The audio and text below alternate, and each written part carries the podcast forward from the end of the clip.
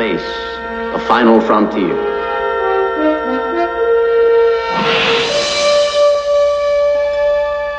These are the voyages of the starship Enterprise.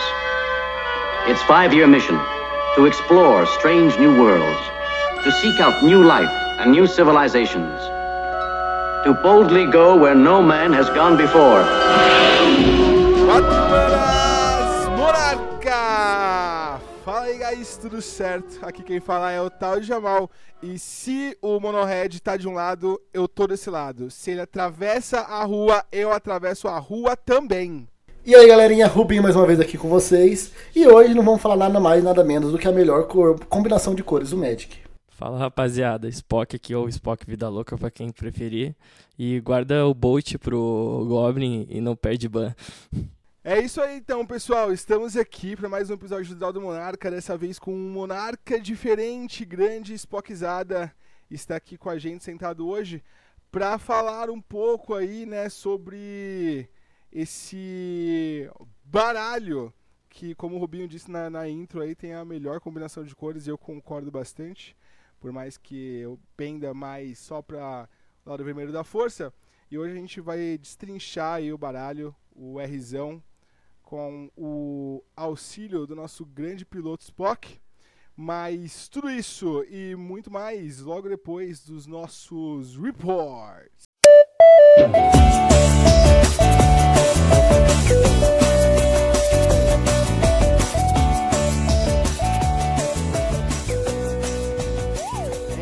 Aí, então vamos lá para mais um Reports da semana. Hoje estou aqui mais uma vez, tal de chamar ao lado do meu grande amigo Rubinho e a gente vai falar para vocês como que foi aí esse final de semana no nosso Pauper, né, não, Rubinho?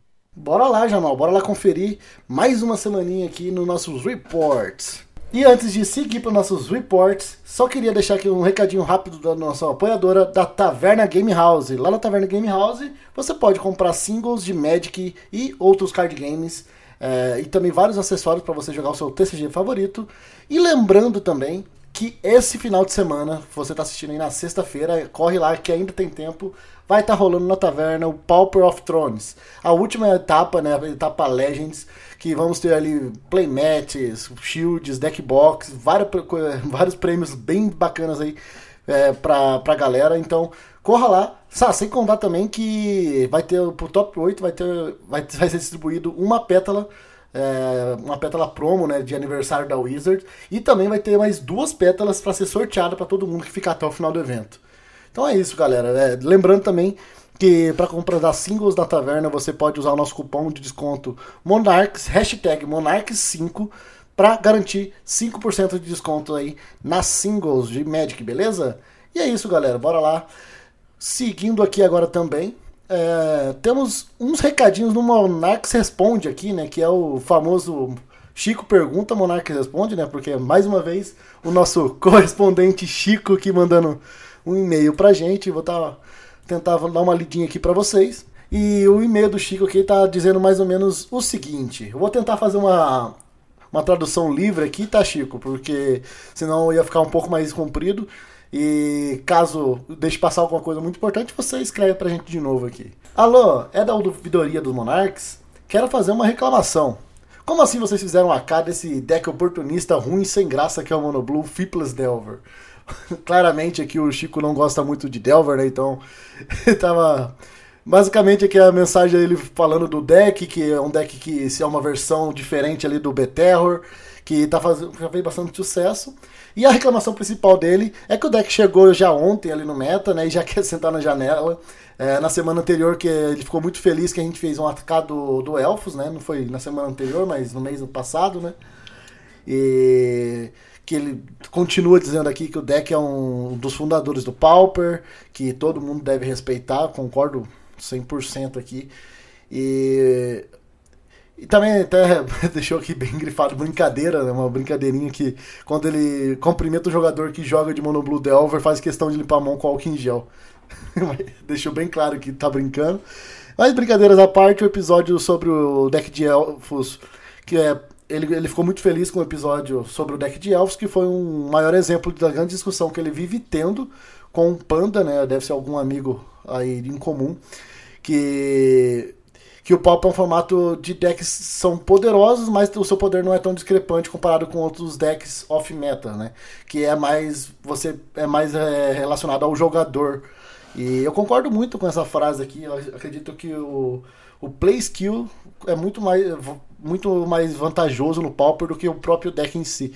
Então não necessariamente você vai pegar o o deck tier 0 do formato e vai conseguir fazer resultado. O formato ele exige que você entenda um pouco das mecânicas do que está acontecendo para que você consiga fazer o resultado. Então ele ele ele sempre ajuda muito assim um jogador que se dedica a algum deck ou uh, tá sempre ali é, focado em sempre melhorar na, a sua, sua gameplay no, no, contexto geral do Pauper. Né? Se você é um jogador de Pauper é muito melhor, é, vai ser muito mais fácil você conseguir ter resultados do que você for um jogador multiformato que sempre está jogando com outros formatos ali, não é simplesmente pegar um deck do Pauper e vir jogar, né? E fechando aqui também, é, até deu uma sugestão no nosso próximo AK, né, de falar com decks com mais personalidade, muito entre aspas aqui. É, por exemplo, falou de Fractus, que é um deck que ele fica fazendo um resultado no IRL, que ele já fez vários 3-1. Uh, outro que ele sugeriu aqui também do Blackburn, Goblins e também até alguma versão de, de Affinity, de Ninjinity, que é um deck aí que também tá, que subiu bastante nesses últimos tempos.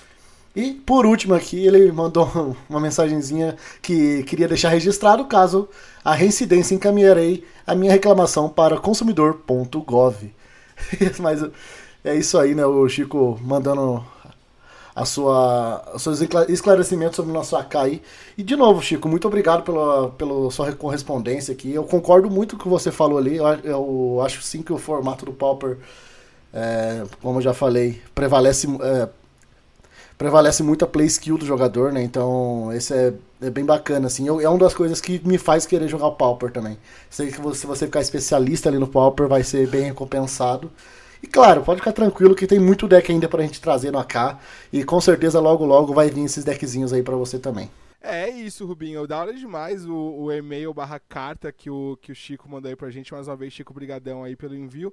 No final do, da segunda parte da, do e-mail, a gente vê aí que o Chico tem um pouco dessa vontade, assim, de ver uns decks um pouco mais até saudosistas, assim, né? Uns decks que fizeram mais sucesso ali no, no, no passado, no Pauper, né? Que a gente não vê tanto a gente acaba é, focando às vezes um pouco mais nesses decks que estão aí realmente fazendo resultado, até para a gente ter um pouco mais de estatística, mais uma base maior de listas, né, mais pessoas jogando, mais, mais dados e mais informações, uma variedade maior de listas para a gente falar todas as possibilidades da lista.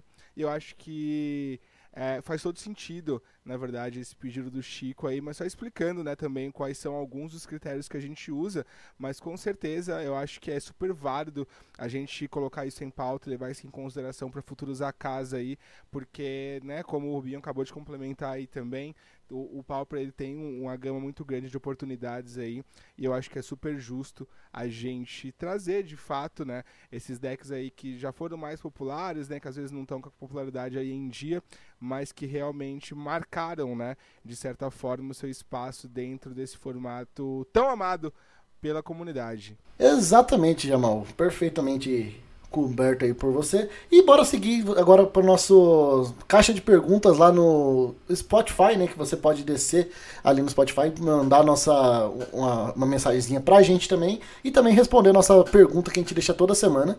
E a dessa semana foi: se você tivesse em uma guerra entre os dois, os dois decks no caso, né? Qual seria o lado que você escolheria? É, as duas opções seriam Mono U e Mono Red.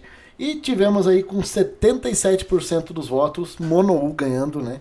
É, impressionante até, em falar a verdade, porque eu, eu acreditava que o Mono Red era mais querido pela galera, ou talvez pelos nossos telespectadores aí, o Mono Blue é a opção que mais chama atenção, né? Eu, particularmente, votei no Mono Blue também.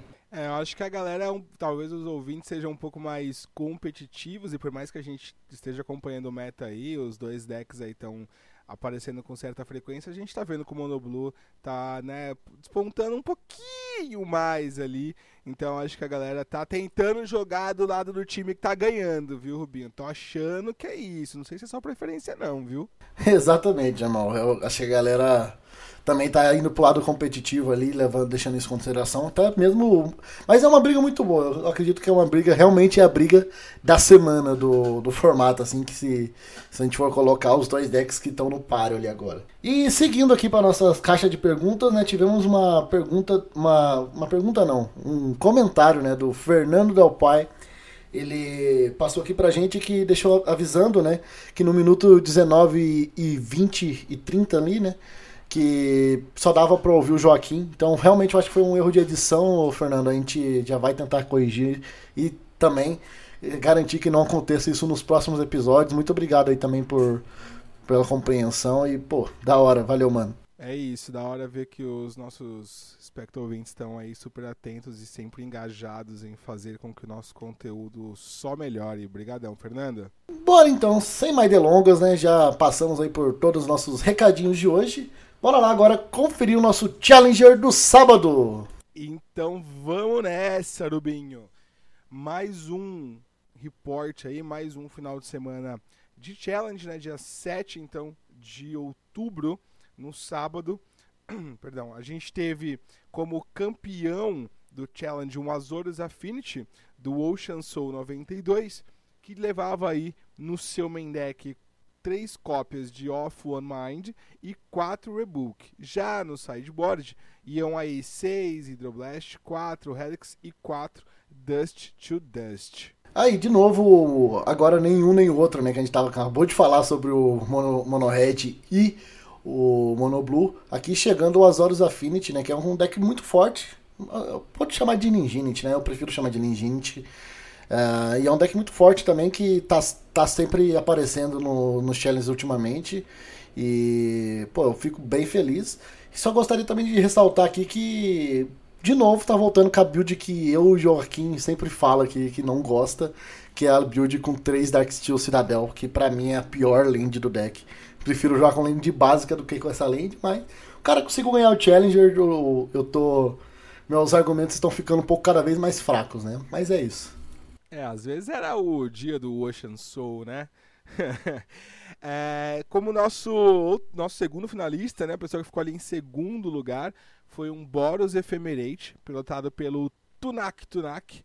É, bem similar, na verdade, ao antigo Orzhov Ephemerate, mas dessa vez ele trazia Ardent Elementalist, Stonehorn, Wildfire e quatro Strands né? E além disso, o main deck mais o sideboard juntos ali, né, o conjunto da 75, demonstraram que na verdade essa é uma boa lista anti-meta. Cara, lista maravilhosa assim, tá? Inclusive, podemos até fazer uma listinha da semana dela aqui antecipada, que é exatamente como você falou, ela é uma lista baseada muito no BW Ephemerate só que ela, ela chega a ser um pouco mais rápida e diferente do BW Ephemerate, essa lista ela gera loop com Ardente Elementalist. Então você consegue ser uma lista Boros que, que vai colocar muito criatura na board ali para conseguir é, fazer pressão no oponente e ao mesmo tempo você consegue ter uma recursão gigantesca nos seus removals ou até mesmo burns no final do jogo ali, né? Então é um deck que Uh, tá usando o Cleans Wildfire para conseguir rampar, para chegar mais rápido nas manas ali. Cara, eu gostei muito na, da versatilidade que esse, que, da, dessa lista. E de verdade já tô querendo testar ela ali. E também, como você pontuou, né, ela tá respondendo muito bem o meta. Né? A gente falou muito de Affinity, Mono Red e Mono Blue. Ele tem ali os quatro Dust to Dust e consegue jogar também ali com os quatro Pyroblast para conseguir atingir esses dois decks, né, o Mono Blue e o, o Affinity. E o, e o Mono Red, é, engraçado é isso, ele, além dele ter também ali é, dois Arashin Cleric, dois Albringer Cleric e dois Breath Weapon, o main deck já é bom também contra os Mono Red, né? Porque ele já tem ali os Electricity e os próprios Prismatic Strands. Então o Boros ele tem essa vantagem, né? No G1 o jogo dele já é muito bom contra Mono Red e ele acaba sendo usando aí o vermelho também para ter as remoções mais rápidas, né? Você perde remoções mais fortes como o Cash Down, que é uma remoção é universal ali, mas você ganha na recursão que você vai ganhar com o vermelho. É uma, é uma escolha interessante, eu gostei bastante da, da ideia dessa lista, sim. Boa demais, troca justa rendeu bons resultados aí pro Tunak Tunak.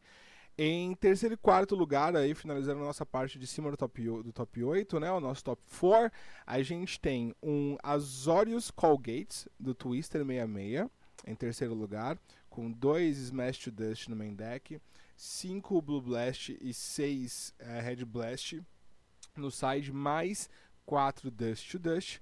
E em quarto lugar, o Azorius Affinity do Mogid, com 3 Ginger no main deck, 4 One of, off One Mind, 4 Rebuke e o side praticamente igual o do Ancient Soul 92. E agora entrando aí na parte de baixo do nosso top 8, né, os quatro de baixos aí, em quinto e sexto lugar, em quinto a gente tem o Mono Blue Terror, olha aí, ó, apareceu o primeiro Mono Blue, pilotado pelo Discover N, aparece com bastante frequência aqui nos top 8 dos Challengers. Ele traz no sideboard três fantasmas de Jace, né, que é uma boa tech pro Mirror, né? E aí agora com isso, o sideboard acaba conseguindo responder exatamente aos três decks top tier ali, né? Tier 1 do meta, né? Que são o Mono Red, o Affinity e o Mono Blue. Então Discover N aí trouxe tecnologias novas, galgou o seu espaço no, no top 8 aí, o quinto lugar. E quem sabe não criou tendência, né? Exatamente, inclusive é, é uma discussão que tivemos bastante no grupo do Monarcos ali, o próprio Matana trouxe isso, que, pô, faz quanto tempo que esse deck já tá jogando muito forte assim no formato, né? E Jace Phantasm é uma carta que, cara, inclusive eu tenho minhas dúvidas se ela não é melhor que Delver, tá? Porque ela faz exatamente o que o deck faz, é, precisa ser feito, né? Que é colocar carta no cemitério e você colocar criaturas grandes. Então você vai estar tá colocando basicamente uma, uma mana, 5-5 fly, por e é isso, sabe? É mais uma threat gigantesca que você tem ali. É, não tem que depender de flipar. O Delver sim é bom, o Delver é bom turno 1 e 2. Eu acho que turno 1 e 2 ele vai ser sempre melhor que o Jace's Phantasm, mas por exemplo, com um deck que você está jogando ali com 4 Mental Noite, 4 Totscour, é muito fácil você chegar com 10 cartas no cemitério, né? Então é o, é o seu plano de jogo, é o que você quer fazer. Então talvez até o Jace Phantasm seja uma carta melhor para ser até main deck. É só uma discussão que a gente estava tendo, mas eu gostei bastante. Então a galera demorou um pouquinho para achar esse tipo de tech e eu acho que ele veio para ficar, tá? Uma carta bem relevante sim. Descendo para o nosso sexto lugar, a gente tem um Azorius Call Gates do Tsubasa Underline Cat, com não muitas novidades, além de um círculo de proteção azul no sideboard. Em sétimo lugar, a gente tem o Grixis Affinity, pilotado pelo nosso monarca e Luffy do Chapéu de Palha, que traz uh, nenhum Galvanic Blast no main deck, mas traz quatro Cast Down. E no sideboard a gente encontra quatro Blue Blast, um Fangs, uh, sete Red Blasts e dois Chainers. É, eu acredito que essa escolha do Luffy é bem interessante, porque o meta tá, tá, muito, tá ficando ruim pra, Gal, pra Galvanic, né? Galvanic é um removal bom para você matar criaturas um pouco menores ali, mas a partir do momento que o oponente está colocando só 5-5 na mesa, o Galvanic já começa a ficar ruim, né? Então ele faz essa transição, deixa o deck que já estava para trás, né? Mas ele deixa o deck mais para trás ainda. Inclusive a adição da Gear Seeker Sampert é uma adição muito boa por ser uma 5-6, né? Já consegue bloquear melhor ali as serpentes também. Então é. Eu, eu, acho bem interessante assim, a maneira que ele joga com esse deck. Ele tá com uma Nihil ainda no main deck, né? Ele sempre fica fazendo esse split entre Nihil e Chromatic Star. E, pô, o Luffy é um cara que é um especialista no, no né? Se ele tá jogando com 4 cast down, eu acredito que é realmente a melhor escolha pra gente tá fazendo nesse momento do meta. Não que Galvani nunca mais vai jogar no deck, mas nesse momento eu acho que o lugar é do cast down mesmo. Boa, hora de deixar as Galvanics descansarem um pouco. E fechando o nosso top 8 aí do Challenger de sábado, a gente tem mais um, nosso segundo Mono Blue Terror desse top 8, pilotado dessa vez pelo Make Right, que trouxe dois Iconic, Iconic Truth e um Murmuring Mystic no sideboard, umas mudanças aí de leve no sideboard do Make Right. É, Coin Truth é uma carta versátil demais, né? E até mesmo o Murmur que é sempre bom. Eu senti falta na, na, lista anterior que a gente tava falando, né? E aqui ele tá, tá de novo é, apresentando na lista. E só falando do Echoing Truth, eu acho que ele tá uma carta também está muito bem posicionada, principalmente por causa do Mono Red, que vai colocar muitos tokens de Goblins e você conseguir voltar um para mão, você praticamente vai voltar todos, então você diminui muito o dano que você iria levar. É um excelente board wipe, muito entre aspas aí, do, do Mono Blue. E também ele tem a, as tech secreta dele, que é voltar qualquer outra permanente não land, né? Então, ah, o cara deu um journey numa, num terror seu, você já consegue voltar o journey de novo pra mão do cara, e é isso. E assim você já ganha turno e depois você pode dar o counter no journey, então. É, tem várias plays que você consegue fazer com ele, eu acho uma carta muito boa para você estar tá usando no sideboard. E com isso, nos nossos top decks do sábado, tivemos Mono Terror e Mono Red Kudota, dessa vez empatados em primeiro lugar, com 16% do mata cada. Em segundo lugar, tivemos Azorius Affinity, Calgates, Grixis Affinity, com 10% do meta cada. Em terceiro lugar, tivemos Dimir Terror, Golgari Gardens e Mogwart, com 7% do meta cada. Me surpreendeu um pouco aqui o Mogwart está aparecendo nesse top deck aqui. É um deck que eu gosto muito, eu, eu, acredito que seja um deck forte, só que não era tão popular assim. E aparecer com 7% do meta nesse challenge me surpreendeu um pouco. Vamos nessa então, domingão Challenger rolou aí e a gente tem mais nomes conhecidos, mais decks conhecidos fazendo o resultado nesse top 8. A gente começa com um grande campeão do domingo, pilotando um Azorius Affinity, olha só o beiço de Gea, né? É, que trouxe aí no domingo praticamente as mesmas 75 do Ocean Soul, que levou o Challenger de sábado. Né? Na verdade, trouxe 74 iguais. Mas trouxe ali no sideboard um Revoke Existence, que foi o que diferiu aí da lista do Ocean do sábado. Pô, o Bacon já tá batendo carteirinha, né? E o pior é que ele não tá vindo fazer um top 8. Ele só chega para fazer top 1, né? Me passa depois a receita aí, Base. Tá pilotando o fino os baralhos do Pauper, o Base, velho. E no segundo lugar ali, né, quem chegou na grande final com o Base, a gente teve um Monohead Burn, pilotado pelo Eduardo JMP. E o que que temos nessa lista do Edu aí?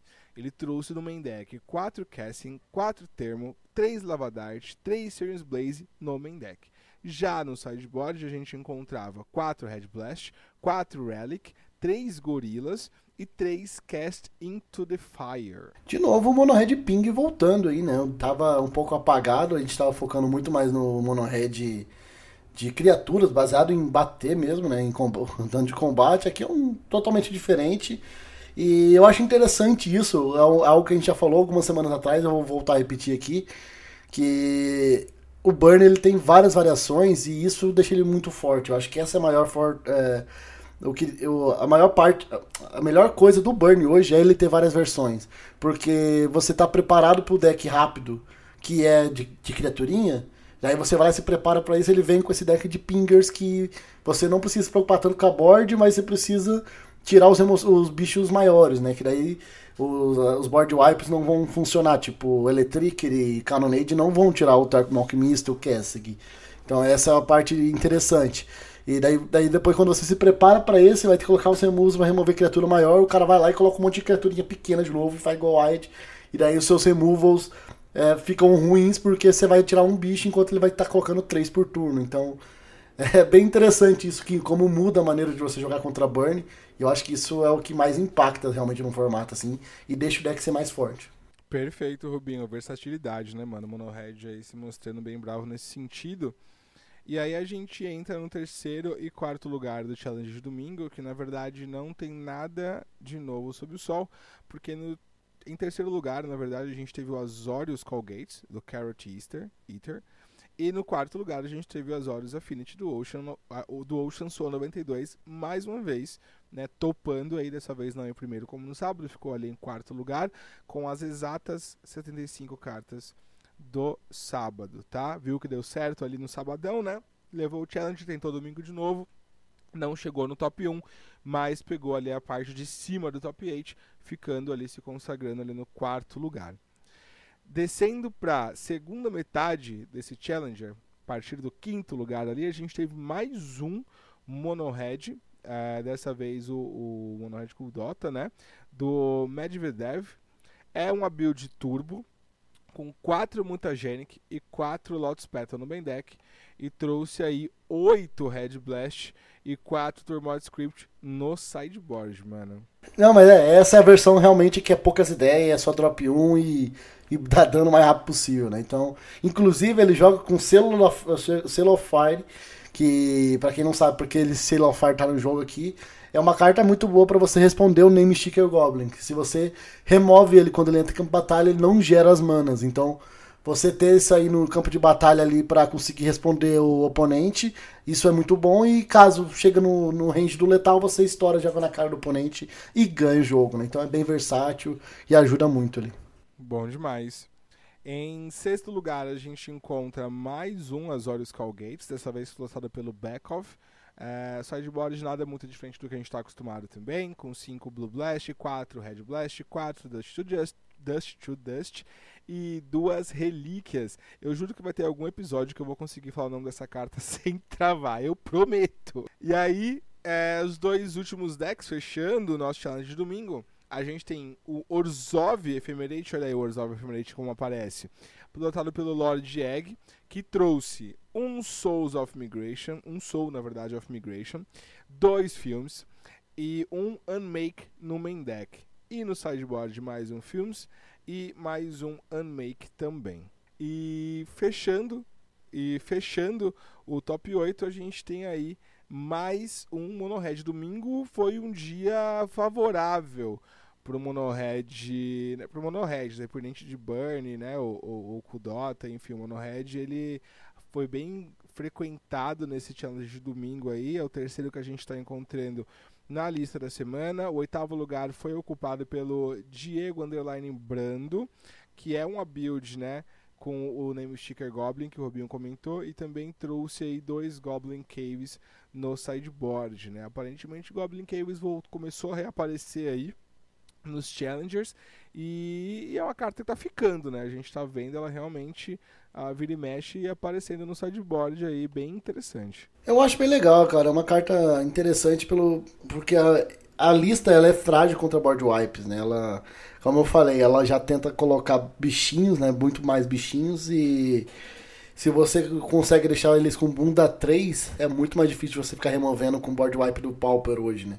Temos uma só que dá 3 de dano, fora o Crypt Hats, né? Que, que vai já conseguir aumentar, subir isso, mas Goblin Caves é uma carta muito bem posicionada exatamente para esses decks mais, mais rápidos assim. E a melhor parte dele é que você não é, tinha um problema antes, né? Que você como você é um deck de pouco, pouca land, né? Você não vai ficar fazendo ali o land drop, não vai rampar de algum jeito. Agora você rampa, né? Com o Name Sticker Goblin. Então, se você lhe der sorte no turno 3 fazer um Name Sticker Goblin para 6 manas, você consegue fazer um Goblin Caves, um Cool Dot e um Bushwalker ainda, tipo. Já consegue... é, é muito poder, é muito poder. Você consegue deixar o negócio forte e ainda com defesa. Nos nossos top decks do domingo, tivemos em primeiro lugar Mono Red Cool Dota com 22% do meta. Em segundo lugar, tivemos um empate entre Glitter Affinity e Calgates com 13% do meta.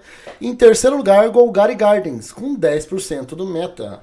É isso então, Robinho, tá pago, tá coberto os challengers desse final de semana e agora chegou nessa parte que a galera ama, que a galera adora. A gente tem a nossa listinha da semana, né? Listinha bem interessante, bem bacana, bem cremosa. A gente tem hoje aí um Jundi Tron para os amantes aí, né, do 3 manas Gero 7 a gente tem uma listinha bem saudável, bem bacana aí de Jundão Tron, Rubinho. Fala mais dessa lista pra galera aí, velho. Cara, essa lista, pra falar a verdade, ela é, ela é uma lista que a gente já trouxe aqui, né? Então não tem nada de muito novo nela. Só que tem carta nova, vamos dizer assim. É uma lista antiga com cartas novas. E começando né, pro, pelo jogador, ele foi pilotado pelo The Griffith Conjure. Ele fez top 8 no campeonato Radio Atog Volume 3 é o Internacional Pauper Tour é, na Pauper Wave, né? Então conseguiu aí fazer um top 8 num campeonato relativamente grande. É, teve, se eu não me engano, sete rodadas e ele conseguiu entrar no top ali. É, a gente tá chamando, tava chamando aqui de Jun de Tron, mas ele também pode, para quem prefere pode ser chamado de Altar Tron. Então é um Altar Tron com, com adições de cartinhas novas ali de Eldraine, né?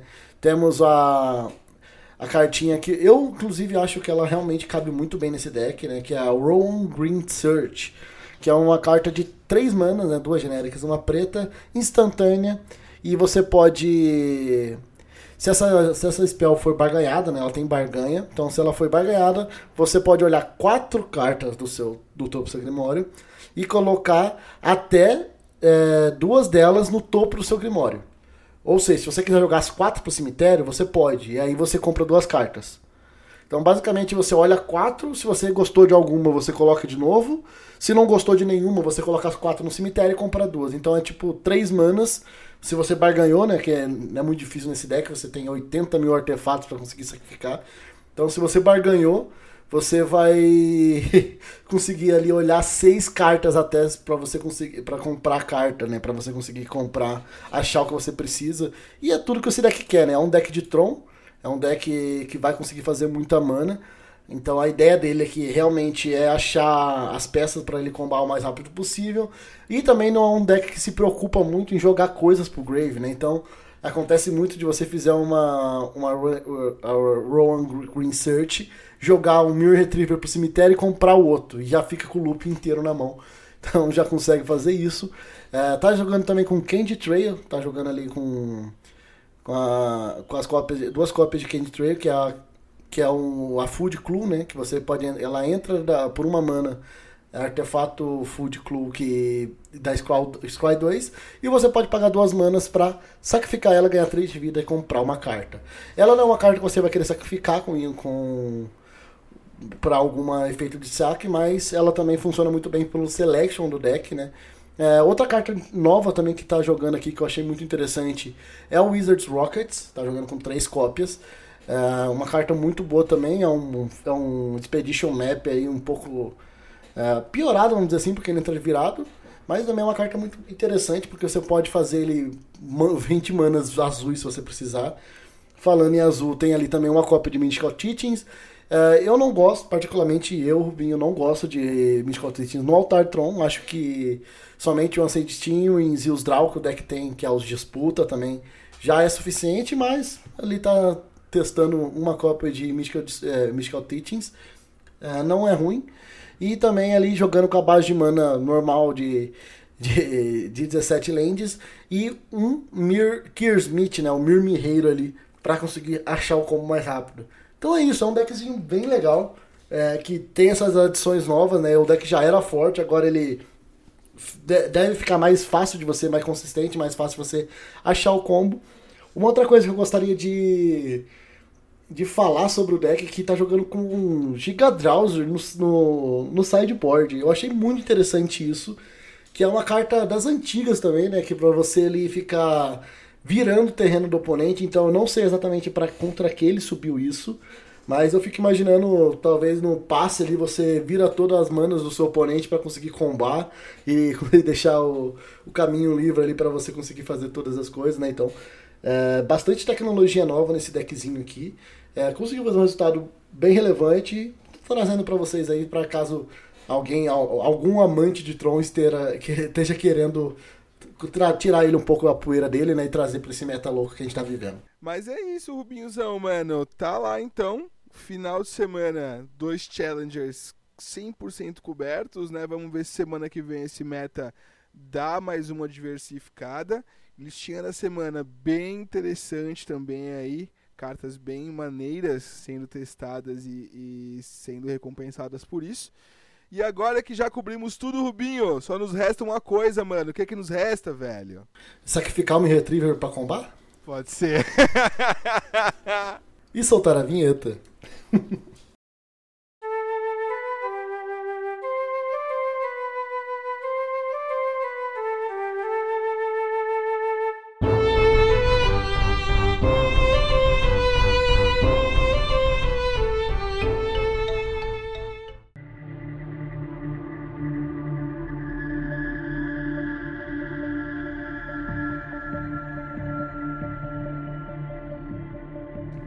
então, pessoal. Vamos lá, vamos pro que importa. Vamos começar a falar do que todos nós gostamos, que é do nosso bom e velho Magic.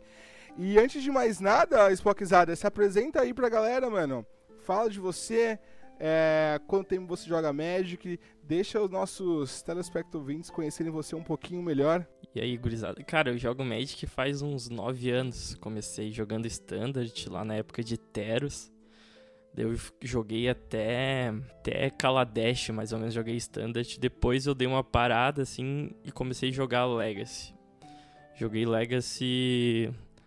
Jogo de vez em quando, jogo de Miracles, geralmente, mas já joguei com vários decks do Legacy, ANT, um, essa parte tudo físico, assim. E daí, de, há pouco tempo, um ano e pouco, eu vim jogar MOL. Daí eu comecei a jogar MOL no Pioneer. E no final do ano passado eu vim pro Pauper agora. Tipo, porque eu gosto de ficar, às vezes, mudando de formato, mas eu me estabeleci bem no Pauper, tô curtindo. Curti bastante o formato. Pra falar a verdade, só joguei uma vez, eu acho, IRL ele. E só no mall por enquanto. E teve algum motivo especial, Spock, que fez você migrar do Magic físico pro, pro Magic Online? Cara, o motivo é que, tipo, tava dando grana, tá ligado? Daí, tipo, não tem por que jogar o Arena, assim, pelo menos na minha visão. Tipo, eu vou gastar tempo do meu dia jogando Arena. Então, prefiro jogar um mall, tirar um dinheirinho e. Ah, eu passo mais raiva, né? Porque o mall. Mas. Tem o Name Sticker é... Goblin, o mall. Mas é pra... Ah, Name Sticker Goblin é farm, não é problema. Pô, mas da hora, cara, que eu, eu... Você acha que é uma das primeiras pessoas que eu tô conversando que tem mais ou menos o mesmo, mesmo tempo de Magic do que eu, assim. Você falou que começou em Teros, eu comecei um pouquinho depois ali, comecei em Kaladesh, inclusive. E joguei, eu joguei o T2 de Kaladesh até, até chegar em. Nossa, o, a coleção do, do Egito lá, esqueci agora, Amonkef, eu acho, né? Eu cheguei em Amonkef, daí eu parei do Standard porque meu deck rotacionou. Eu falei, como assim meu deck não vale mais, sabe? Eu fiquei puto, larguei mão, daí eu comecei do Pauper e não saí mais, né? Pô, da hora. Normalmente eu vejo pessoas aqui que começaram a jogar Magic em 2000, 94, eu falo, pô, aí não tá pra competir, né, mano? Ah, é que tipo, comecei a jogar Magic basicamente quando a partir do momento que eu tinha dinheiro para jogar Magic, tá ligado? Eu gastava a mesada tudo em Buster.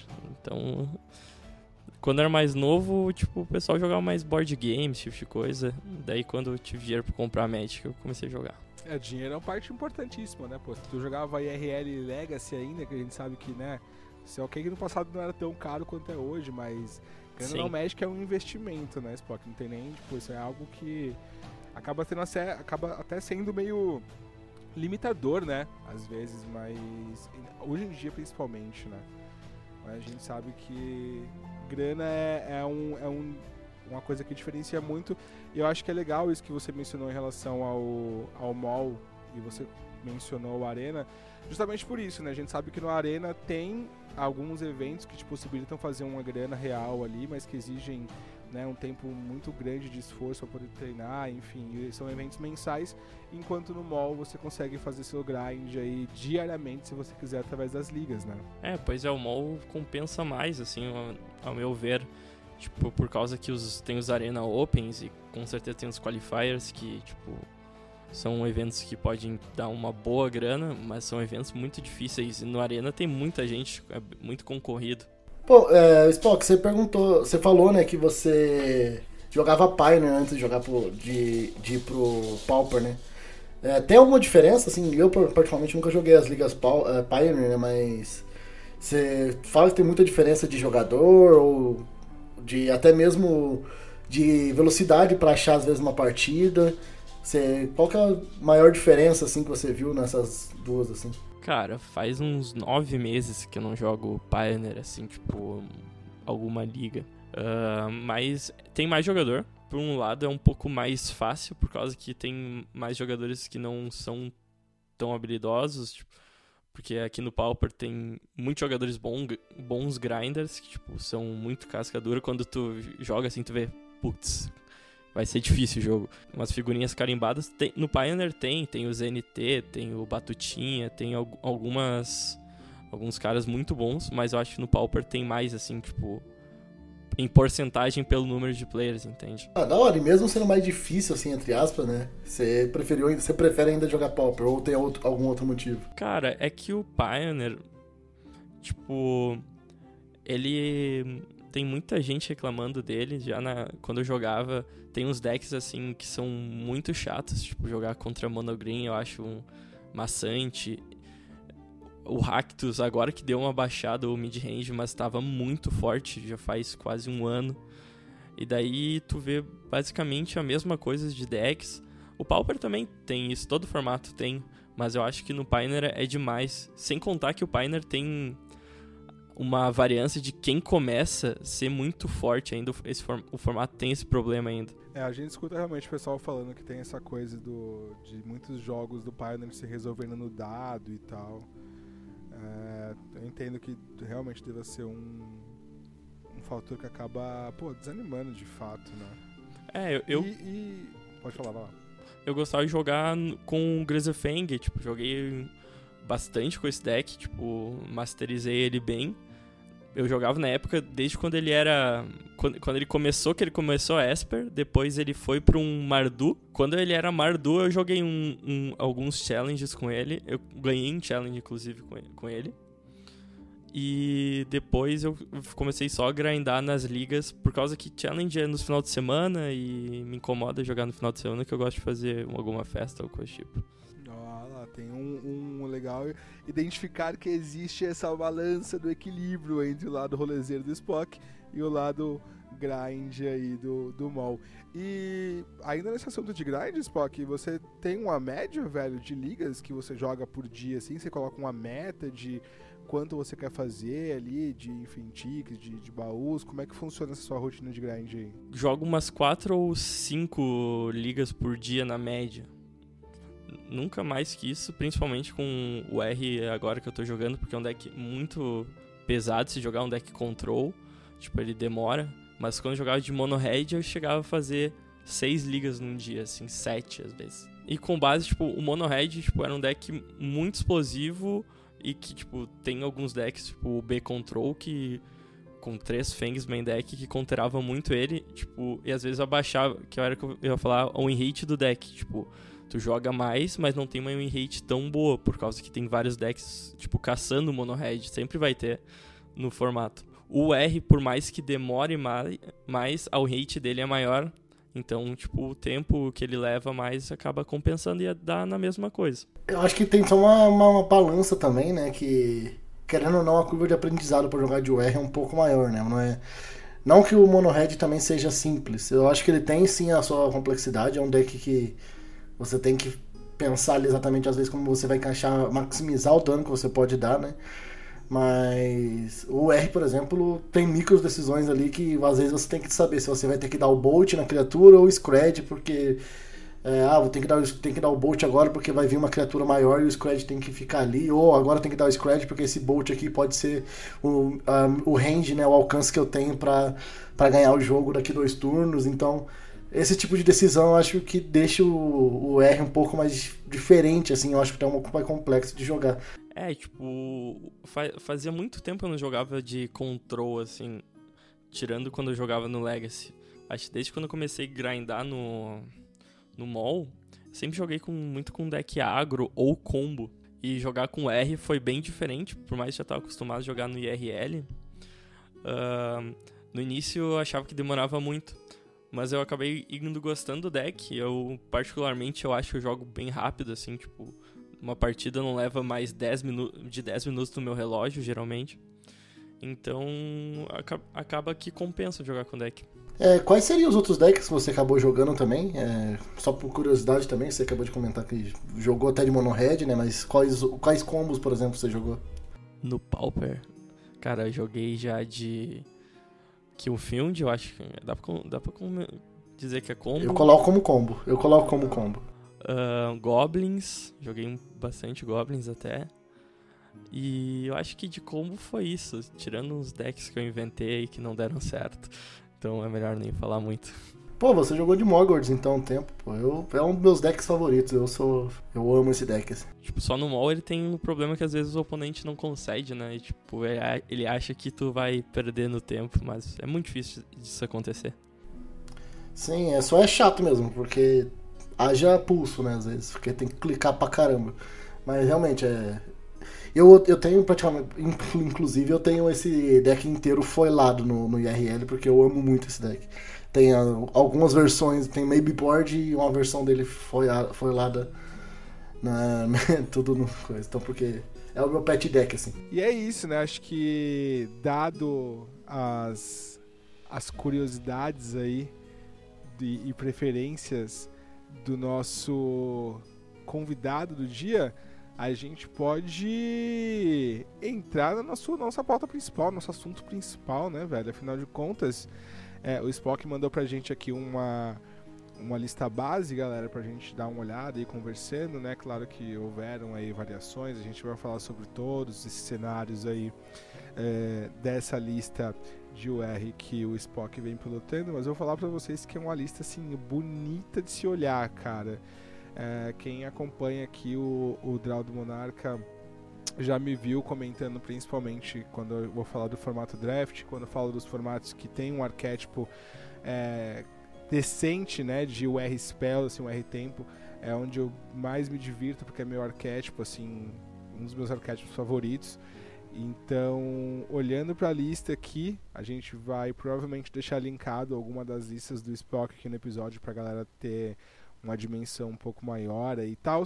Mas é uma lista, pô, aparentemente bem agradável, bem diversificada. Tem algumas spells aqui que eu particularmente não estou familiarizado. Eu sei que eu não sou a pessoa mais técnica do mundo no que diz respeito a Pauper, vocês sabem. Mas tenho me inteirado muito graças a Joaquim e Rubinho. Então, assim, acho que vai ser um bom um bom papo, uma boa discussão, né, Rubinho? Exato. Eu até queria começar perguntando, Spock, é, por que o R Control e não o R Fadas, primeiramente, assim? Você, não sei se você já jogou com, outra, com a outra versão também, mas... Cara, eu acho que eu nunca joguei de R Fadas. Eu acho só de UB, mas... O Control...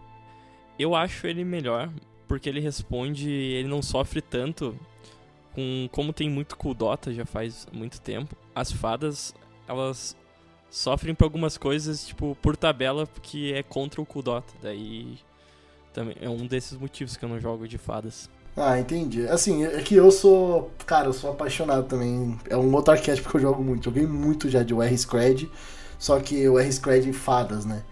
E realmente, acho que tem muito disso que você falou. Ele sofre por esses board wipes e às vezes um desses já acaba virando o jogo e não tem tanto esse aspecto control, né?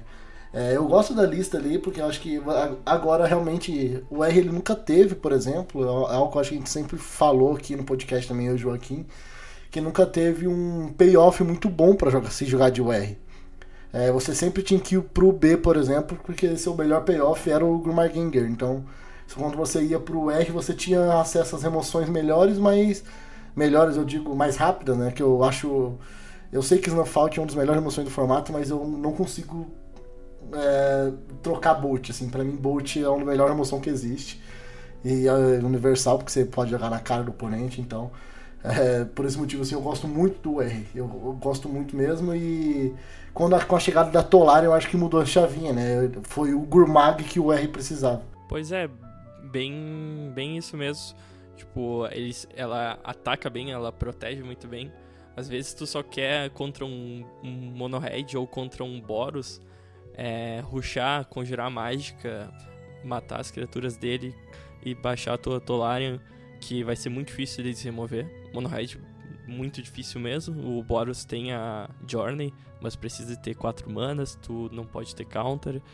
E é uma carta, assim, tipo, muito boa, que mudou totalmente o formato desde quando eu comecei, quando não tinha a Tolarian, e desde quando ela veio, ela apareceu, tipo, começou só no B-Control e os outros 10 começou a aderir a ela, e agora tá dominando o formato. Uma das melhores cartas, se não a melhor criatura atualmente. É, com certeza. E até perguntando também da sua lista, eu vi que você usa o Monarca, que é o Pô, muito bom, né? A gente tem um, um, jogador do Monarcas que usa um deck com Monarca. Pô, isso é maravilhoso, porque é um deck, era um, um, ar, um arquétipo que tava morto, né? Então, é, eu, eu vi que você usa um split, né? Você usa um do azul e dois do, do vermelho. É, é mais para diversificar entre Pyroblast e Blue? Ou tem algum outro motivo também? Cara, é por causa de Pyroblast e Blue. Um, geralmente quando eu tô jogando contra um W Affinity, eu tiro os vermelhos e deixo só um do azul, por causa que senão ele vai pegar as Hydro. E também para diversificar do, durante o jogo, tipo, pra ter uma, uma diferença assim. O vermelho é melhor, mas o azul às vezes ganha jogo também. Porque ele troca com as 5-5 do oponente, como tem muito mono blue, ele acaba sendo melhor que o azul. Perfeito, cara. E uma carta também, assim, que eu sou muito hater dela, mas eu sei que muita gente ama aqui. É, é o próprio Augur of Bolas, né? É, eu sou meio que um hater dele porque, comigo ele nunca funciona. Ele, ou ele sempre jogava três stutter para baixo, ou uma stutter e um dois ninja. E eu nunca conseguia pegar uma carta que eu precisava realmente com ele. É, nessa lista aqui eu vi que você maximizou muito o uso para ele, né? Que você tá jogando com uma lista com 30 spells, então é, a chance dele falhar é praticamente. Cara, é, literalmente, vamos dizer assim, 50-50, porque metade do seu deck é, é spell, né? Então ele ajuda muito nisso também. É, você tem. Você chegou a testar, por exemplo, Falage ou o Algur realmente é a melhor opção para esse deck? Cara, eu acho o Algur melhor por causa que ele bloqueia e mata as coisas e, tipo, Falage eu não curto muito por causa que ela mila. Pior é tu ver um Algor que, tipo, botou duas Tolarian pro fundo do que tu tombar duas Tolarian. Pelo menos eu penso isso. As do fundo tu pode dar shuffle, como deck tem bastante, e voltar elas. As outras duas tu vai chorar. Ah, exato. A sua lista. Acho que você não tem recursão de Grave, né? Então, realmente, acho que colocar pro deck é muito melhor. Ainda mais com 4 Ponder e Ash Barons e até mesmo as Loring, né? Você chegou a jogar com esse deck sem Loren ou já veio. Desde quando você joga com ele, tá já com as quatro Loren? Cara, quando eu vi esse deck já tinha as Loren. E eu acho que foi uma das cartas, assim, que, tipo, que esse deck existe atualmente é por causa delas também. Elas são muito fortes, ela, querendo ou não, tá com 18 lands agora. Eu tava jogando com 19, eu botei o elefante por causa que o Matana falou dessa trick eu resolvi testar. Geralmente eu tô jogando com 19 lands. Mas as Lorens, tipo, são as outras quatro lentes do deck, tá jogando com 23 e dá uma consistência muito boa e no late game é muito forte. E cara, tipo, é, é até uma pergunta estranha assim, porque eu não vejo mais ninguém jogar de UR Control assim, né? Eu acho que é muito você que joga. E eu vejo que você faz muito resultado, né? Você ficou top 3, top 5, não lembro agora na liga anterior. E ainda agora tá com bastante troféu também. É... O que, você pode dizer desse deck, assim, que eu, eu, eu também considero um deck muito forte, mas por que você acha que não é tão aderido, assim, pro pessoal? Cara, principalmente porque ele é control, acho que, que nem o Call Gates, tipo, é um deck que o pessoal acaba enjoando de jogar, é um deck que não é a primeira vez que tu joga, às vezes tu faz resultado, por causa que tu faz algumas sequenciamentos de spells erradas, Uh, ele tem uma match horrível contra Cal Gates. Então, se tu pegar. Se tu pegar o deck pela primeira vez e jogar contra um Cal Gates, tu nunca mais vai querer jogar com o deck. Mas é ele tão tem... ruim assim? Cara, eu literalmente, quando eu pego um, um Cal Gates, se eu não ganho a primeira partida, eu concedo a match. É por causa que, tipo assim, é uma porcentagem de vitória bem baixa não me faz bem jogar contra pela minha sanidade mental. E pra ter, tipo. Pra grindar melhor e pra estar tá mais relaxado, eu prefiro não ter um estresse desse, porque é uma partida muito estressante, é uma partida muito difícil. Geralmente tu vai, vai e o Calgates consegue virar, por causa que ele te responde muito bem tudo que tu quer fazer. Um, ele não precisa baixar muita criatura, ele só precisa baixar uma criatura. Então, a todos os wipes, se o cara jogar certo não vão servir para nada. Todas as criaturas dele faz 2 para 1. O Guardian, se entrar, tu não consegue é remover. é GG, literalmente é GG. Tem Journey, que é uma das melhores remoções pra, pra, ser, pra serpente. Tem. Um, ele consegue roubar a monarca muito bem, porque tem as criaturas com voar. Ele tem counter, então geralmente ele sempre. Ele consegue te vencer naturalmente, assim. Se o cara dormir no teclado e babar em cima, ele ganha de. Se ele conseguir pelo menos jogar relativamente ok, né? Não jogar perdendo 80 mil, tempo, 80 mil minutos no tempo ali, ele vai te ganhar. É, tipo, então não vale a pena, porque é uma, além do mais é uma partida muito demorada, assim. Porque os dois decks não são rápidos e pra, pra mim não compensa jogar essa match, assim.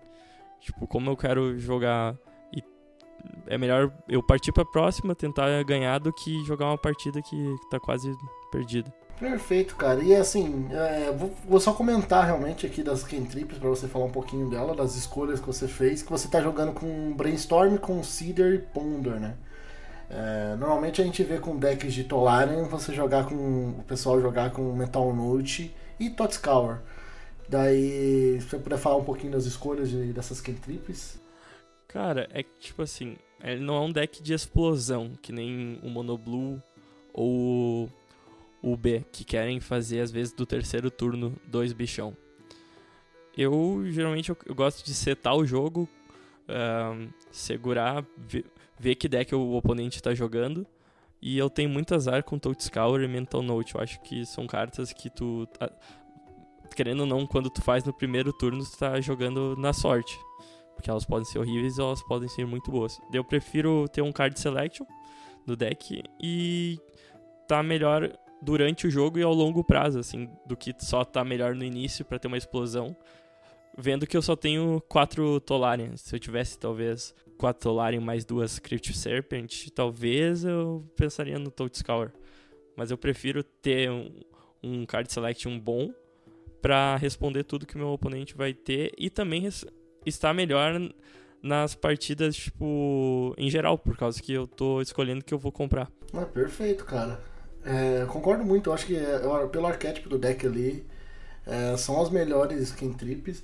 É, fala a verdade, com exceção do Ponder, eu tenho minhas dúvidas entre ele, por exemplo.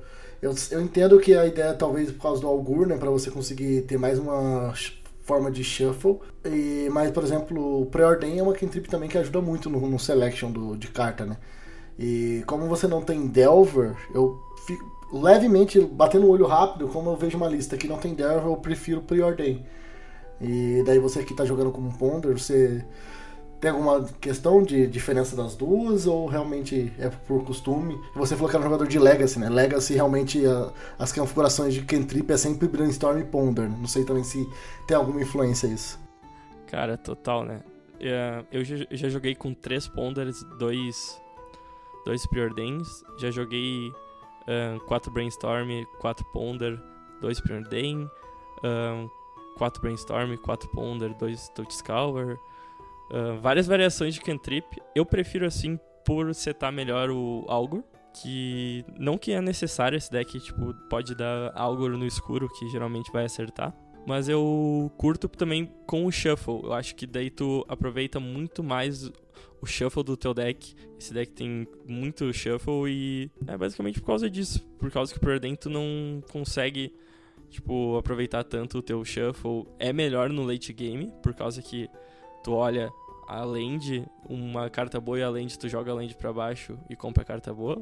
No Ponder, tu olha a carta boa e vê duas land, tu fica com aquela indecisão se tu vai manter isso mesmo, por causa que tu vai fazer uma jogada boa, mas nos próximos dois turnos tu vai só dar draw em land. Mas com o Monarca, o Ponder, quando tu tá com o Monarca em campo, o Ponder acaba tipo, ah, olha as três cartas, eu sei que nessa, no próximo turno eu vou ter vis, vou conseguir as três, então eu acho bom também. É, tem esse aspecto também, não cheguei a olhar por esse lado, cara.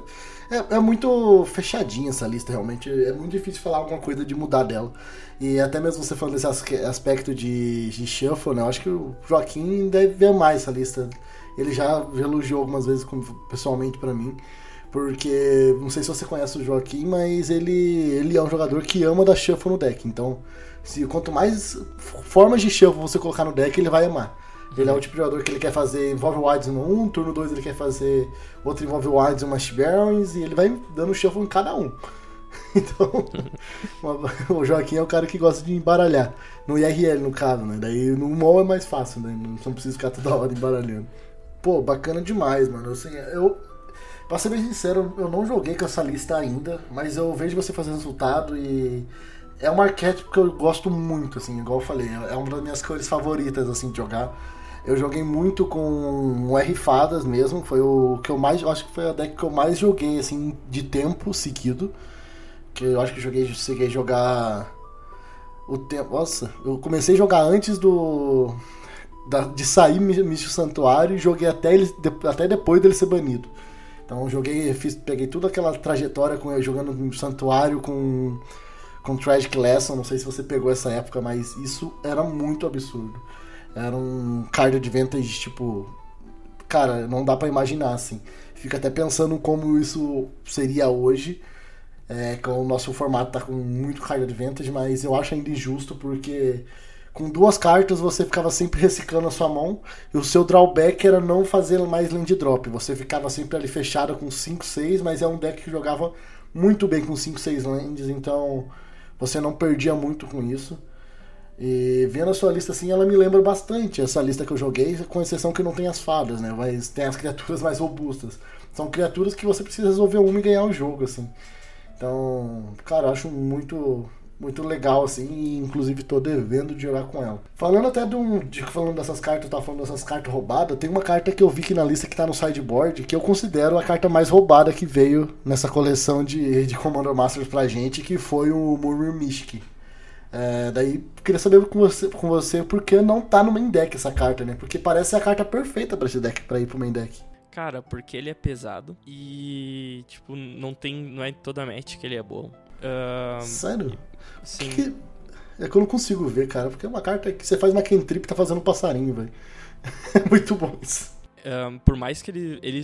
Eu subo ele várias vezes, eu não gosto muito ele com, contra mono-red. Ahn, contra al- alguns decks, tipo, muito agro, também não curto ele por causa que ele demora pra vir. Se bem que contra o W, o w Affinity eu subo eles e tiro os Monarca. Mas é que ele não, ele não faz o que o Monarca faz, que é dar card advantage. Eu ganho muitas partidas em cima do Monarca.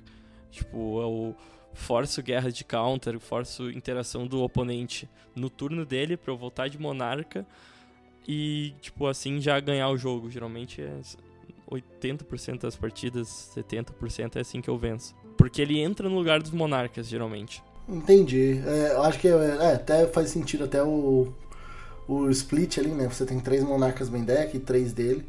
É, é que eu, eu jogo bastante com ele, cara, e é uma carta que ela praticamente me ganha todos os jogos, que você simplesmente começa a colocar um monte de passarinho e uma hora você tá com tanta borda que o oponente não consegue li- lidar e dá pra fazer aquelas play de que parece ruim, mas você dá um triple block pra fazer um 3 para 1. Mas não é 3 para 1, porque você só colocou um corpo de graça na mesa, sabe? Então isso é muito absurdo.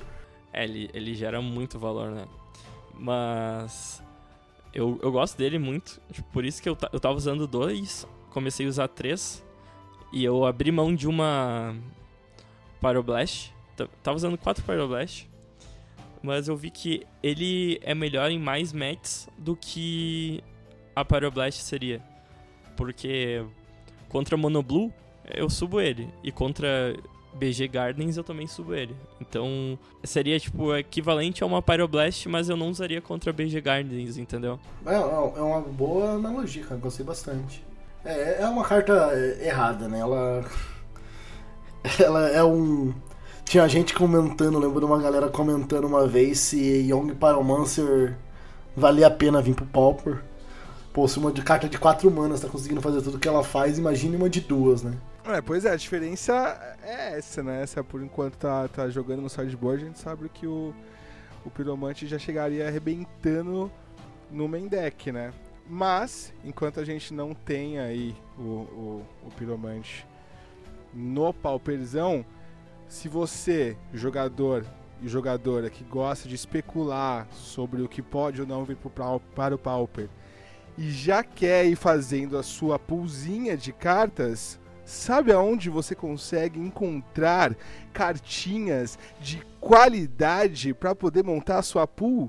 Na X-Place, exatamente, galera. Lá na X-Place vocês encontram é, um arsenal gigantesco aí de card games, né? não só de Magic para galera que quer especular, mas também de Pokémon e enfim diversos outros card games, além de board games também. Então aproveita aí que a galera aqui do Monarchs tem um cupomzão para dar aquela moral na hora do desconto. Então, quando for finalizar sua compra, não deixe de usar o Monarch 5, tudo junto. Na hora de finalizar sua compra, garante o seu descontão e ajuda também a manter o nosso podcast filme forte, né? É isso aí, X-Place, aonde o seu XP é dobrado.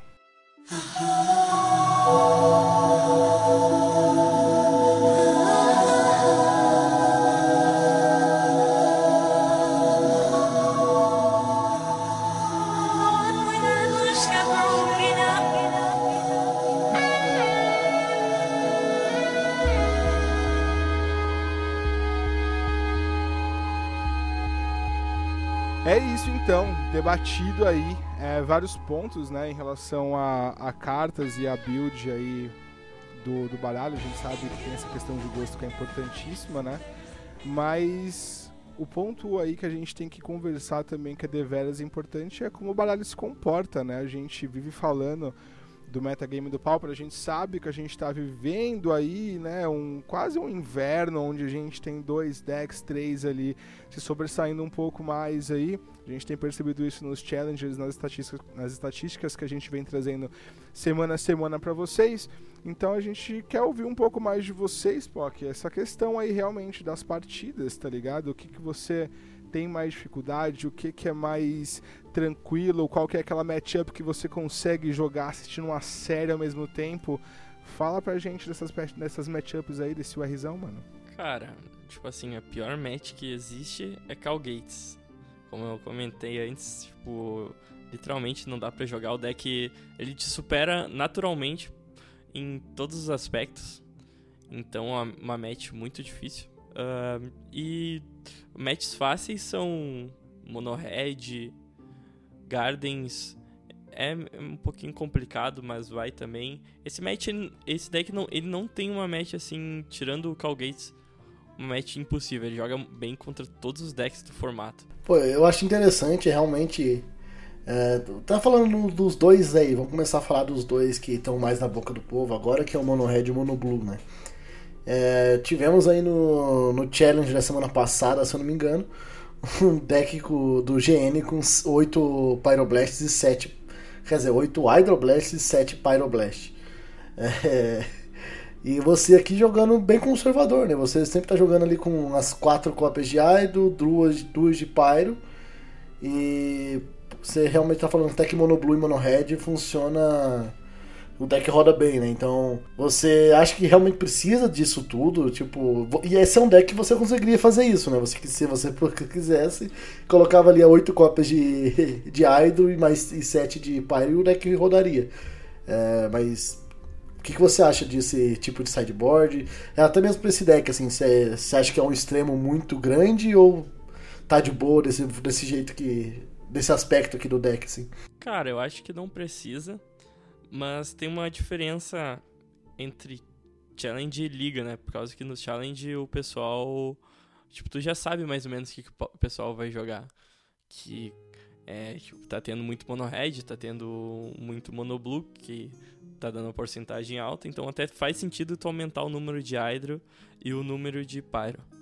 Durante as ligas, como tem uma abrangência de decks maior, eu prefiro usar cartas que peguem vários decks e não somente um, uma parte específica do, do meta.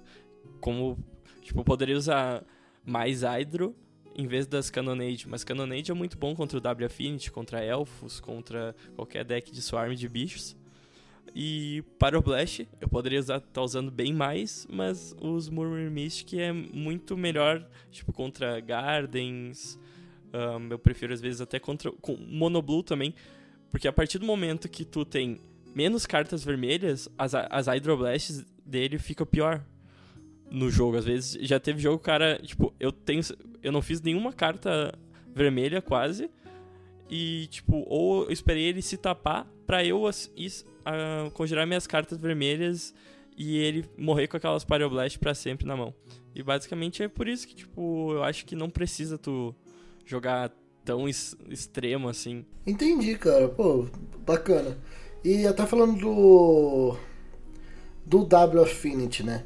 É, eu não sei se você acha a match ruim ou não. Eu vi que você tá até um pouco bem. Está um pouco bem, né? Daí é um pouco de mas está, um, está um pouco preparado ali pro, pra ele com os gorilas e o Cash the Fire. Mas, isso, por exemplo, tem mãos do W Affinity que turno 2 ele já tá com 8 de poder na mesa. É, esse deck consegue voltar disso ainda? Porque, não sei, ele me parece que ele começa a jogar realmente depois do turno 3, 4, não? Por isso que eu, é, eu curto muito a terceira montanha nesse deck. eu sou meio tarado nela, por causa que, tipo, o pessoal usa só duas. Mas ela é muito importante no início do jogo, tu ter ela, pra tu interagir com o deck do oponente. Tipo, dar um raio, dar um scred, dar uma hydro, fazer um gorila, ou curvar certinho no turno 3 a Cannonade, que é uma carta que tem 4, 4 cópias na 75. E, e, o deck seta muito bem o, o, início do jogo, assim, com as cantrips, e depois, tipo... Tu busca, tipo, respostas pro deck do oponente, e daí tu começa a responder, responder, responder. Mas o W Affinity, tanto o Mono Red, às vezes tem mãos que são irrespondíveis. E, e contra fadas, cara, que é, vamos lá, o irmão mais velho desse deck, né? Que veio antes. Você acha que a match dos dois, assim, é mais parelho ou você acha que o seu deck tem mais vantagem? Cara, eu acho que o meu deck tem mais vantagem, por causa que ele tem muita resposta boa para as fadas, assim. Se o, o B fadas é um pouco mais complicado, porque o, o B fadas não remove, rem, remove muito bem os bichos grandes. Já o o R Fadas é bem mamão com açúcar, assim, por causa que, tipo, tem bastante resposta para ele. E os Casting the Fire é muito bom também. Melhor que os Cannonade eu prefiro, porque mata duas fadinhas e o cara não, não tá esperando sempre essa carta. É, eu fico pensando nisso porque eu acho que é uma partida muito de, de time, né?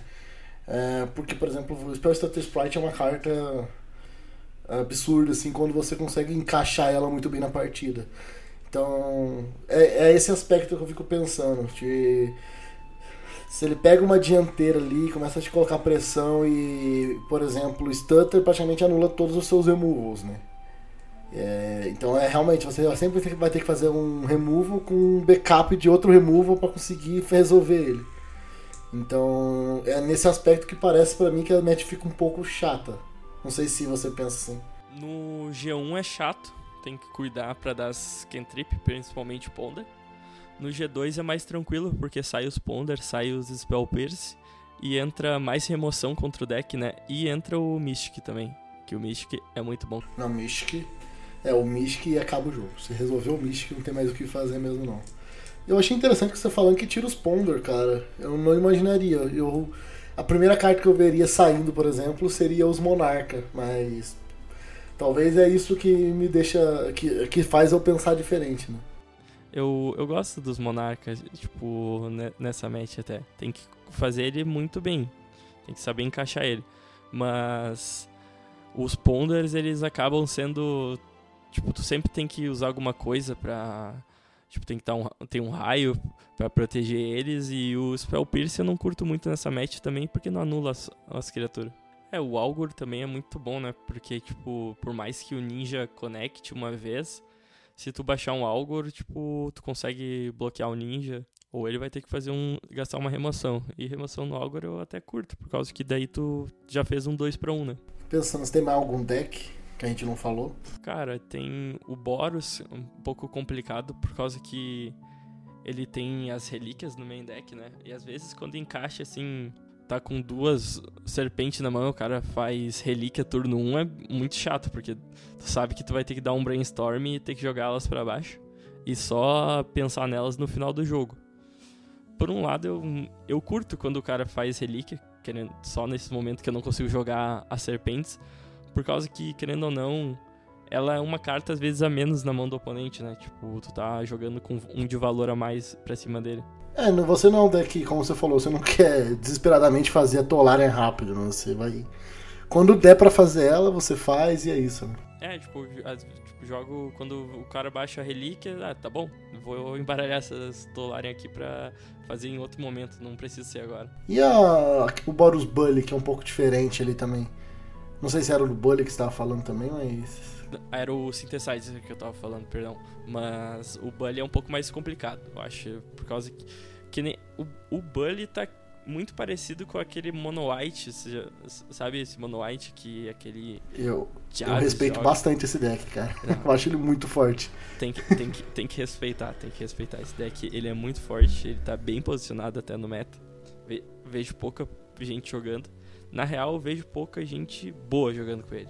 Tem um cara, é Javes o, o nick dele. J Waves, aham. J Waves. Ele faz sempre.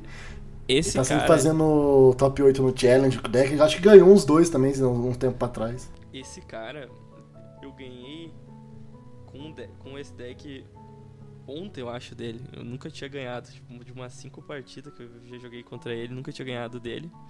E por mais. E Mono White eu acho uma match fácil.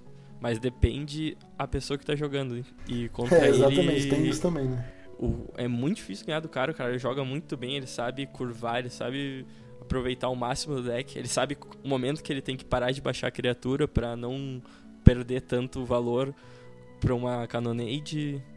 Então é uma match que eu digo, se o cara sabe o que tá fazendo, é bem complicado pro meu deck. As prismáticas também já atrapalha, bast atrapalha bastante, né? Ah, as prismáticas atrapalham.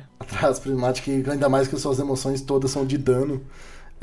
é por isso que eu acho esse deck muito forte. Ele é um deck agro que consegue fazer free spell e proteger as criaturas ao mesmo tempo, sabe? É muito legal isso. Agora, pegando um, um gancho até do que você estava falando, Spock, de, enfim, como os players, os players se comportam e tal, você tem uma amostragem, eu acho que é relativamente grande, né, pela quantidade de jogos que você tem aí por dia, como a gente comentou no começo do episódio. E como o Rubinho também já comentou, que ainda não essa sua lista não é tão convencional, né? Às vezes, muitas vezes, na verdade, as pessoas talvez veem ali um land nevado nos primeiros turnos, acha que vai enfrentar um fadas, né? Vai começar talvez a jogar em torno dessas fadas no, de, no flash aí, enfim. É, e aí você vem com essa lista que é realmente mais control, com essa, com essa mescla aí de spells que não é tão convencional. E aí, com, com essa informação, eu queria saber de você, assim, se você sente, o Spock, que o fato das pessoas não estarem preparadas para o seu deck, por não ser um deck super popular, e mesmo quando as pessoas acham que entenderam seu deck, muitas vezes não é o que elas estão pensando.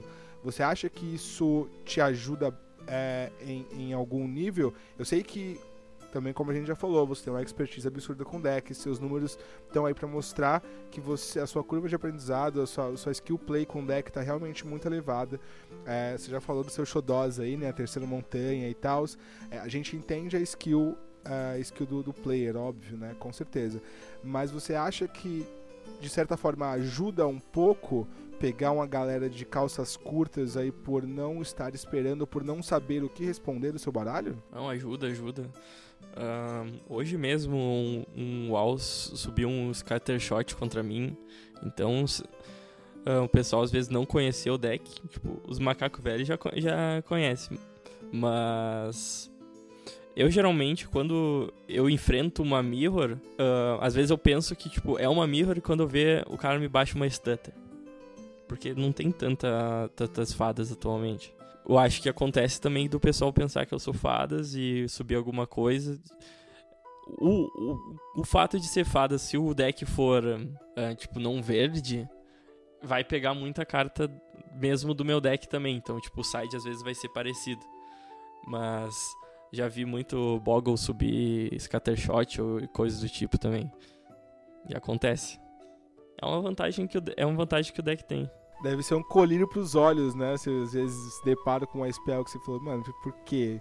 Sabe assim, obrigado por ter consumido um, um slot do seu deck com essa carta que não vai fazer nada contra o meu baralho, né? Vai, eu fico, eu fico feliz, fico feliz, não dá pra dizer que não.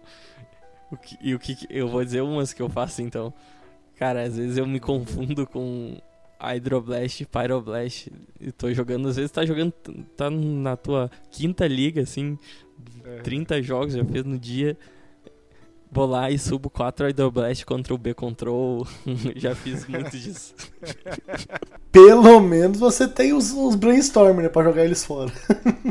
Cara, mas quando tu sobe, vai vir. Pode vai vir que vai vir. É pra te punir, é pra te mostrar onde você errou. Mas também, né, amigo, como você falou, né, pô, 5 ligas, 30 jogos, o cérebro já tá escorrendo pelo ouvido quase, né, de tão frito que tá, né. É, acontece, acontece bastante, assim, tipo, às vezes, tipo, jogando muito por dia, tu, tu, tu faz umas plays e às vezes toma umas plays que tu não acredita, sabe? Tu vê muita variância acontecendo, tu vê sequências de top decks. Ontem mesmo eu dei um top deck de quatro serpentes, assim, no escuro. Quatro, quatro serpentes literalmente seguidas. Então, tem várias coisas que não acredita. E o oponente fica puto ainda, né? Pô, o cara compra tudo, mas, pô, foi uma Ah. vez na vida. mil partidas pra isso acontecer. O, o Algor, esse Algor aqui que tá vendo tem um foil. Eu botei ele foil por causa que hoje um, ele causou 15 de dano numa partida, cara. Ele deu 15 ataques eu dei dois raios. Eu pensei, Meu esse, esse Algor aqui, eu vou mudar ele. Eu, eu dei o nome pra Ele ele. evoluiu. também. Ele evoluiu. ele é diferente dos outros, tá ligado? Eu tinha, eu Eu- tinha pega- eu vi essa imagem, eu, ia- eu pensei em fazer essa piada do por que que você usa três algo normal e um foil na lista. Esse, esse toque aí dos quatro, né, não tá igual. Agora tudo faz sentido. É, esse é o Joelson, cara. Ele, ele não é qualquer Algor, tá ligado? Então, pra- ah, agora eu entendi o segredo do deck. O segredo do deck é o Joelson. Se não tiver o É. Joelson, o deck não, não performa. É o Joelson, cara. Deu 15 de dano numa partida. 15 ataques. A gente tá até falando aqui, eu lembrei de mais um deck que talvez eu seja mais complicadinho pra você também, que é o Jeskai Ephemerate, cara. Você já jogou com esse contra isso? O que, que você acha dessa match também? Porque daí eu acho que é um deck que tem bastante atrito e joga bem parecido com você, né? Que você também joga. Cara, é uma match complicada, assim. Ahn, por mais, tipo, eu tenho um- uma win rate positiva contra o deck, eu não acho uma das matches mais fáceis, por causa que ele gera muito valor e se ele encaixar muito bem um, um Drifter e conseguir dar um Ephemerate, a partida desanda. Mas tu segue a mesma linha ainda de querendo fazer o Monarca cedo contra esse deck, porque é um deck que remove. É difícil de remover o Monarca. É, realmente. Daí você ganha no valor do Monarca, né? E fica ganhando o protegendo. valor do Monarca. Tipo, o Monarca com, essa, com essas matches controles, ele é muito forte. Contra o familiar, ele é muito forte. Então, ele leva muitas partidas na- nas costas, assim. Cara, eu acho que é isso, assim, do, além do mais do deck. O deck tá bom no formato. Recomendo jogar com ele. Um deck, tipo, não, não acho que ele é tão difícil de ser jogado, por causa que, tipo, às vezes é- é só fazer um Monarca e cair pro abraço e ganhar no valor. Mas tem matches que tu tem que cuidar muito bem, tipo, principalmente nas cantrips no início do jogo. Por causa que tu tem que estar muito bem setado e não pode se tapar, geralmente. Porque tem o W Affinity, tem Mono Red te explodindo de uma hora pra outra e tem que saber maneirar com o deck. Pô, é isso então, Spockzada. Brabo demais, mano. Obrigado por todos os ensinamentos aí. Eu tenho certeza que esse conteúdo vai ajudar bastante uma galera aí que às vezes é entusiasta aí dos decks controles e às vezes não tem essa motivação, né, de arriscar. Justamente por ficar ali sempre tão antenado no, no que diz respeito ao, ao metagame. Então, é, ah, não tá bem posicionado, não vou jogar. E aí é, é legal ter você aqui é um jogador que tem uma skill legal com o baralho, mostrar que o baralho é viável, é possível e consegue performar bem, desde que você esteja disposto a aprender todas as nuances do deck, né? Brigadão, de verdade, pela moral, pelo seu tempo, por ter colado aí com a gente, destrinchado esse deck da hora demais. E brigadão Rubinho também, mano. Se vocês tiverem aí um, algum salve final para dar para nossa galera que nos escuta, o momento é agora. É isso aí, mano. Eu tenho só agradecer vocês, o nosso telespectador 20, pelo mais um audiência aí. Agradecer o Spock também por ter topado conversar com a gente. E não dar desses toquezinhos aí. Já tava com vontade de jogar com o seu deck, agora com certeza Vou montar ele e vou jogar na lojinha aqui o mais rápido possível, porque agora eu já entendi como é que sai dele. Eu tava querendo tirar os monarca, cara. Tem que tirar os preordem. Agora, preordem não, eu tô falando, tô falando errado. Tem que tirar os ponder. É isso aí, galera. Obrigado aí pelo convite. Uh, valeu o pessoal também que tá escutando. E é basicamente isso. Joguem Magic, não chorem tanto pra ban, por causa que tudo pode ser respondido nessa vida.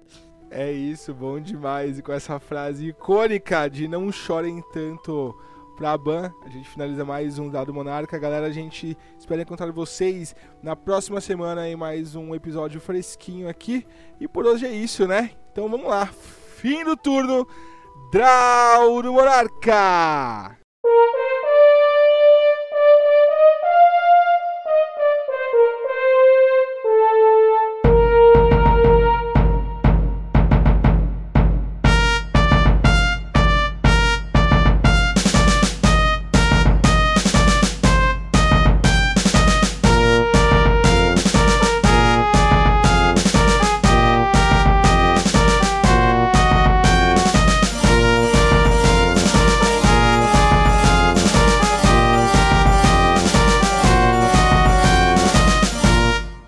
Este podcast foi editado por Monarchs MTG Produções.